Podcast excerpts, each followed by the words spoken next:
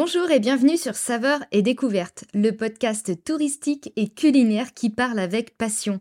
À chaque épisode, je vous donne des astuces et des temps forts. Ces épisodes focus sont là pour ne rien manquer. Alors si vous êtes de passage dans les Bauges, parce que vous êtes par exemple sur euh, Annecy, Chambéry ou Aix, et que vous souhaitez prendre un grand bol d'air frais en pleine nature, voilà quelques adresses que j'ai pu dénicher grâce à leurs bons avis.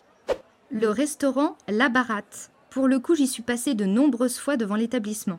Il se situe au col de l'Échaud, qui est au-dessus de Saint-Joriot, ville qui se situe au bord du lac d'Annecy. Les avis sont assez élogieux, c'est une cuisine simple avec des produits régionaux et l'accueil est agréable. Sur 340 avis, on a quand même une note de 4,5. Alors je pense que c'est une bonne idée. Et si vous les connaissez, n'hésitez pas à me le dire via mes réseaux ou par mail. Le Saint-Jean, ce restaurant qui se situe à Saint-Jean-d'Arvey est répertorié dans le guide Michelin et comptabilise une note de 5 sur 5. Tenu par un couple, ce restaurant propose une cuisine raffinée réalisée avec des produits locaux et de terroir. Il me fait penser au restaurant Les 16 Clochers à Montion en Savoie. J'ai fait une vidéo là-dessus sur mon compte Instagram principal il y a trois menus proposés en 4, 5 et 6 temps à des prix abordables pour le coup. Hein.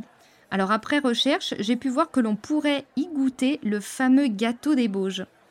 L'auberge d'Aillon et d'ailleurs, dernière pépite que j'ai pu dénicher, c'est ce restaurant. Lui aussi répertorié dans le guide Michelin, il se situe à Aillon-le-Jeune.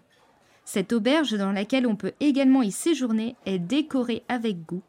Et vous trouverez sur place la possibilité de faire des soins du corps basés sur l'Ayurveda avant de savourer votre fondue inversé à la tome des Bauges, ail des ours et vieux margeria, qui est également un fromage typique du territoire.